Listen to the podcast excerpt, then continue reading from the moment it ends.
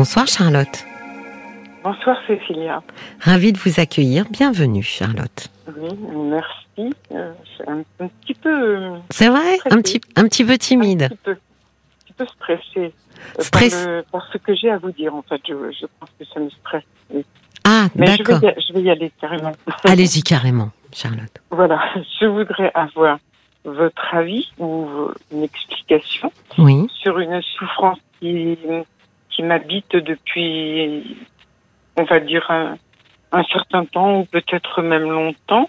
oui, euh, qui est euh, j'ai des angoisses perpétuelles et surtout le matin. J'ai des angoisses le matin que je, je ne- n'arrive plus à, à affronter ou à comprendre et pourtant j'ai fait 12 ou à 15 ans d'analyse. hein. oui, Donc euh, je veux dire, je, voilà, je devrais maintenant être claire, euh, mais il y a eu des épreuves euh, il y a trois ans et je pense que c'est pour ça. Mais je, vais- je vais vous en dire un petit peu plus. oui, Euh, parce que j'ai trouvé, euh, j'ai réussi à comprendre pourquoi j'étais toujours dans une espèce de dichotomie. oui, C'est-à-dire, euh, euh, voilà, euh, il y a eu euh, un traumatisme quand j'avais 12 ans, oui, euh, une violence euh, incestueuse. Enfin, J'appelle ça une violence, c'était c'était plus euh, un- une atmosphère Oui. incestueuse de la part de, de mon père oui, euh, que quand je le regardais, je, je fuyais ou il essayait de, de me coincer quelque part où il y avait toujours quelque chose qui n'était pas net. oui. Et il a fait un, un délire psychotique exactement hein, Ah euh, quand j'avais 12 ans. Oui, Et, euh, et, et juste avant, il avait essayé de... Et moi, j'ai toujours su dire non. Hein, ça, ça, ça m'a sauvé. J'ai toujours su di- dire non. Mais je garde toujours cette espèce de peur oui, et j'ai oui, compris qu'à ce moment-là, ce traumatisme de mes 12 ans, eh bien, euh, je me suis dit, il vaut mieux rester dans la jeunesse, dans l'enfance, la jeunesse, plutôt que d'être une femme. bien sûr. Et Oui. je l'ai, mais c'est incroyable que, comme euh, tout d'un coup, cette vérité m'est, tombée dessus, quoi, on va dire. Et Oui. je me suis dit, ben, ça y est, je suis sauvée parce que cette dichotomie m'a, tellement, euh, euh, comment, euh, donné des difficultés à vivre. Oui, Je n'ai pas pu avoir d'enfant, j'ai perdu l'enfant que j'ai porté. oui. Enfin, je suis toujours restée jeune fille. Est-ce que vous avez eu des, des troubles alimentaires? Oui, Oui. j'étais anorexique. Ben oui, voilà. Tout à fait. Bah oui, Oui. parce que c'est aussi euh, une manière de, de gommer euh, les formes. Et, et- et ce qui fait qu'une une jeune fille euh, devient une femme euh, visuellement, euh, c'est que son corps prend des formes, ce que n'ont pas les petites filles prépubères. Donc quand on se prive de, de manger, on, on- on- on- cherche aussi, pas toujours, c'est pas toutes les raisons des- des- de l'anorexie, mais il y a des raisons exactement ce que vous dites, c'est-à-dire qu'on veut enfermer ce corps et on veut l'empêcher en fait euh, d'entrer en puberté. Mais je suis même à 20 ans allée voir un chirurgien parce que je voulais, euh, je voulais plus avoir de sein. Ben oui, voilà, oui, Mais je n'y pensais pas à cela. Mais Mm. bon, Merci. Alors donc, euh, do- donc euh, voilà. Mais je vais vous dire, le fait d'avoir découvert ça, Oui. eh bien, ça ne change rien. Hmm. Ça ne change rien dans, dans ma vie. oui, ça ne, ça ne change pas ma vie. Au contraire, c'est encore plus lourd parce que maintenant, je, je pourrais être libérée, pouvoir vivre comme euh, je le voudrais, mais je ne peux pas parce que je suis engluée dans les choix que j'ai faits. Par rapport à ça, vous parliez tout à l'heure de choix, c'était intéressant, mais je trouve que les choix, ils sont très inconscients. oui, Quand j'ai épousé mon mari, euh, en fait, il était euh, aussi un, un enfant. C'était quelqu'un qui n'était pas du tout. Euh, Il faisait pas qui était peur. très immature. Charlotte. Très immature. Ben oui, mais il faisait pas peur. Il ne représentait pas Ah, ce danger masculin, cette virilité qui peut être effrayante. Oui, sans peu de désir, peu, Oui, voilà, oui. Gentil, puis c'est tout. euh, Oui. Voilà. Et donc, euh, d'ailleurs, nous, nous, sommes, nous avons vécu séparés une vingtaine d'années. Oui, Et donc, euh, ça, quelque part, ça m'a libérée aussi. Bon, mais nous sommes restés en très bons termes. Et alors, juste avant le, le, Covid, il a fait donc des accidents, des cardiopathies importantes, trois à la fois, à la suite. Et donc, euh, ben, je suis bien survenue l'aider, enfin comme aidante quoi. Euh, et après, il y a eu le Covid et tout. Je suis euh, restée un certain temps. Et maintenant, je suis coincée. Je suis, pardon, j'ai pas compris. Je suis, euh, excusez-moi, je suis coincée. Je Coincée, Oui, c'est-à-dire. c'est-à- c'est-à-dire que je, je suis comme dans un étau, je, je n'ai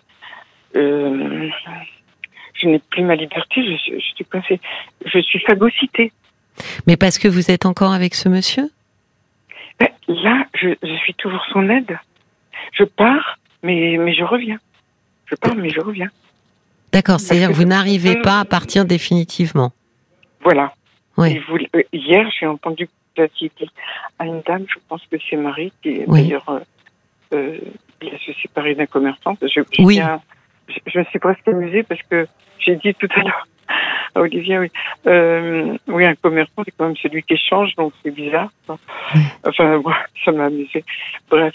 Et euh, oui, parce que euh, vous aviez dit la séparation est difficile parce que il y a l'autre qui sous-tend, derrière, il y a quelqu'un d'autre qui sous-tend, Oui, quand on n'arrive pas à quitter, oui, je me souviens. Oui, oui. oui. voilà.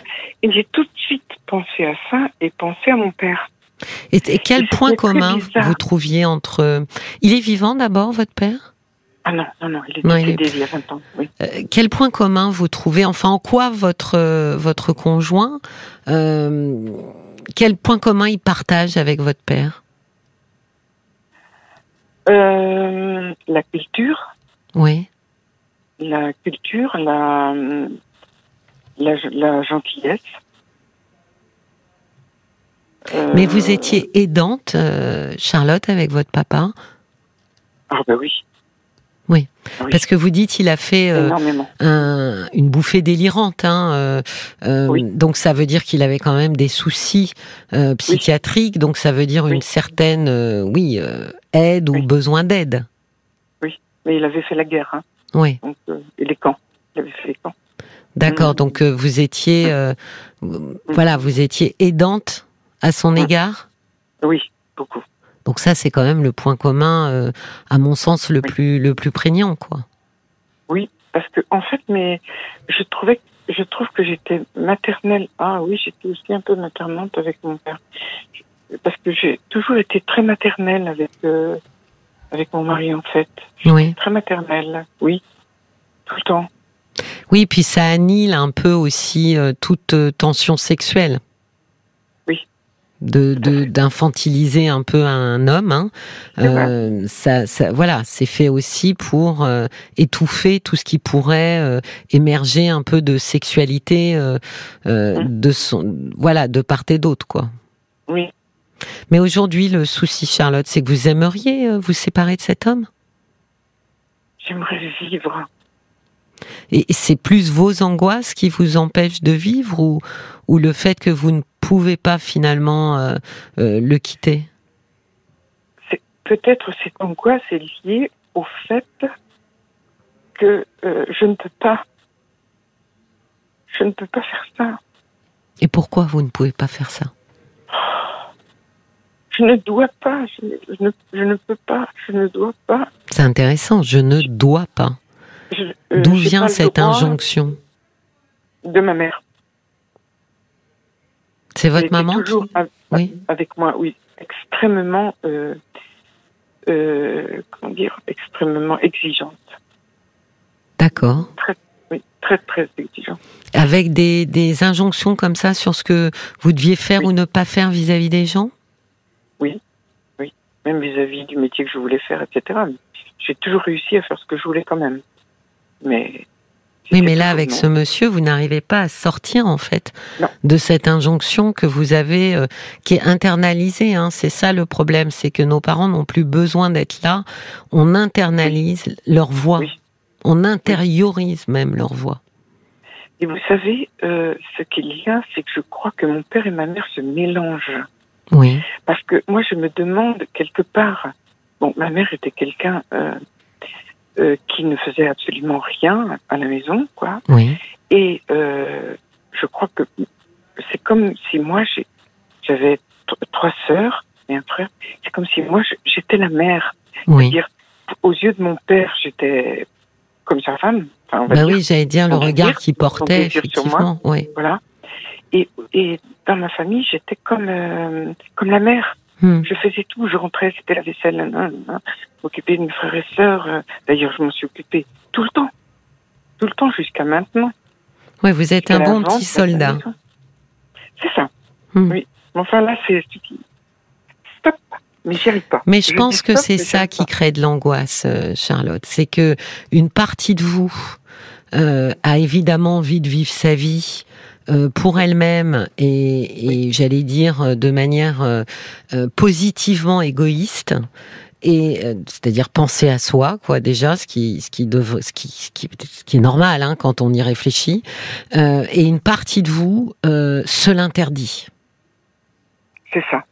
Et en général, quand on a deux parties euh, antagonistes à l'intérieur de nous, devant Oui. ce conflit qui est absolument, euh, comment dire, insolvable, puisque aucune des deux parties euh, ne remporte le morceau. euh, ne veux lâcher. Exactement. Ben, on se retrouve en fait, euh, imaginez un peu écartelé. Hein, quelqu'un tire à- le bras de gauche, quelqu'un tire le bras de droite, et devant cette euh, cette impossibilité à se sortir de ce conflit, euh, eh bien il y a l'angoisse qui arrive en fait, qui signale en fait qu'il se passe quelque chose d'hyper conflictuel qu'on n'arrive pas évidemment à, à analyser, euh, mais l'angoisse vient dire qu'on est en fait saisi comme dans un étau. Et d'ailleurs, quand vous regardez euh, le sentiment d'angoisse, c'est très souvent comme si on est oppressé. C'est ça. Et, et c'est, peut-être ça qui, qui se joue, euh, Charlotte. Vous êtes euh, euh, votre euh, votre côté euh, bonne fille, euh, loyale, comme j'ai dit, bon petit soldat, ne se résout pas en fait à penser, j'allais dire à quitter le navire quoi, et, à penser à elle et parce qu'il y a quelque chose là qui serait très compliqué à assumer. C'est ça. Alors, c'est que- il faut quand même que je le résolve. Parce Bah que oui. j'ai pensé que quand j'avais trouvé euh, la signification, là, euh, de- du fait que. euh, de. Excusez-moi. De cette. euh, Oui, de ne pas, là, oui, oui, de ne pas Oui. vouloir être une femme. Voilà. Oui. J'ai pensé que ça, c'était ça. Et, et que ça y est, j'avais trouvé. Mais non, puisque ça continuait. Mais je pense que- fort. Non, mais Charlotte, je pense que vous aviez trouvé quelque chose. C'est-à-dire que vous aviez éclairci aussi euh, votre rapport au féminin.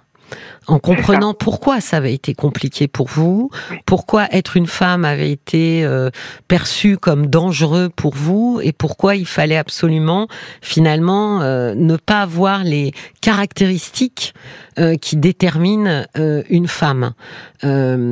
Ça, je pense que c'était compris et ça, et c'est une bonne chose qu'effectivement d'arriver à visualiser ce, ce refus du corps féminin parce que potentiellement euh, euh, dangereux au sens de ça va m'attirer des problèmes. Euh, mais la deuxième chose, c'est que euh, le problème dans une atmosphère incestuelle, euh, comme vous l'avez décrite, après il y a que un père et une mère, ça reste un père et une mère Oui. euh, qu'on est attaché à eux. Il y a, tous les enfants sont attachés à leurs parents et même quand ce sont de très mauvais parents, on le voit bien, euh, les enfants sont loyaux à leurs parents, les petits enfants. Donc il y a quelque chose quand même de l'ordre de l'attachement et euh, c'est difficile de se détacher sans se sentir coupable d'être déloyal. Mais c'est très juste vous dites parce que je sens, malgré tout, que je peux pas me détacher de mon père. Ben oui, parce que je c'est lui une, dois quelque chose. voilà, que c'est une j'aurais forme de déloyauté. j'aurais dû lui, lui dire oui. Oui, mais parce que je pense qu'il y a une confusion. Oui, mais non, Charlotte, parce que dans notre tête, d'enfant puis d'adulte, il y a une confusion entre amour et loyauté. C'est-à-dire qu'on peut être euh, éloigné, on peut être distant, on peut aimer à distance et pas toujours être d'accord, sans être déloyal. Être loyal, euh, ça signifierait euh, rester euh, totalement inscrit dans l'écosystème qu'ils ont écrit pour nous. Ça, c'est pas notre devenir d'adulte. Vous savez, il y a un très très très joli, je trouve qu'il y a un très joli proverbe euh, yiddish qui dit il faut donner aux enfants des racines et des ailes. Alors évidemment, ça a fait euh, un titre d'émission très connu, mais pour une raison simple, c'est qu'on se construit effectivement avec des racines, mais à un moment donné, on a besoin d'ouvrir ses ailes et on a besoin d'avoir des parents qui nous donnent ces ailes pour qu'on puisse s'envoler. Et s'envoler, Charlotte, ce n'est pas être déloyal voyez, c'est c'est dans le, le c'est écrit en fait dans le devenir d'un enfant, avoir des racines et des ailes. Des ailes, c'est pour s'en servir, Charlotte. Et c'est vrai qu'il y a beaucoup de parents qui rechignent effectivement à donner ces ailes. Et les enfants pensent que si ils se les octroyaient et qu'ils les utilisaient, seraient alors déloyales puisque les parents ne leur ont pas donné. Sous-entendu, s'ils me les ont pas donnés, c'était pour que je, je m'en aille pas en fait. C'est une erreur. On aurait dû vous les donner. On aurait dû vous les donner. alors comment je fais maintenant? Ben, c'est c'est tout. Je me décoince de ben, Moi, je pense que euh, le, le aujourd'hui, euh, vous m'avez dit j'ai fait 15 ans de thérapie, mais vous savez la thérapie, moi j'ai envie de dire c'est on y va, il vaut mieux y retourner. Euh, oui, de manière régulière, euh, je sais pas, une fois un an, une fois trois ans, mais en venant à chaque fois avec un petit quelque chose en plus, euh, un, un, petit biscuit. Euh, comme on dit en radio, figurez-vous, j'ai appris ce mot. mais venir avec un quelque chose en disant voilà, là il y a quelque chose pour moi et il y a quelque chose que je veux éclaircir. Parce que sinon, on peut tourner aussi autour du pot pendant 20 ans. Hein. Euh, donc, c'est une autre façon de voir les choses. Mais bon, le problème, c'est que ça décourage les gens. En plus, ça donne une très mauvaise image des psychanalystes parce qu'on vous dit que vous y passez votre vie et rien ne change.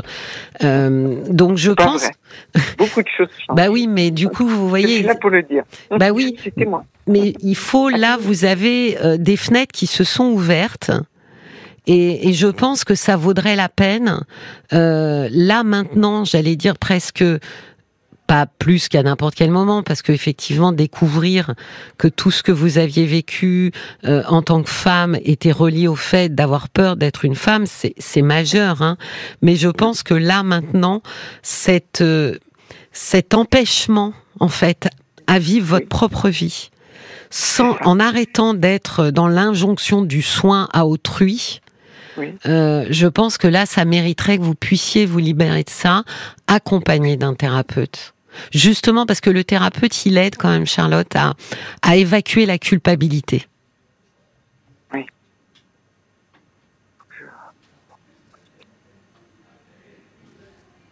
Je pense que c'est ce travail. Je suis, hein. hein.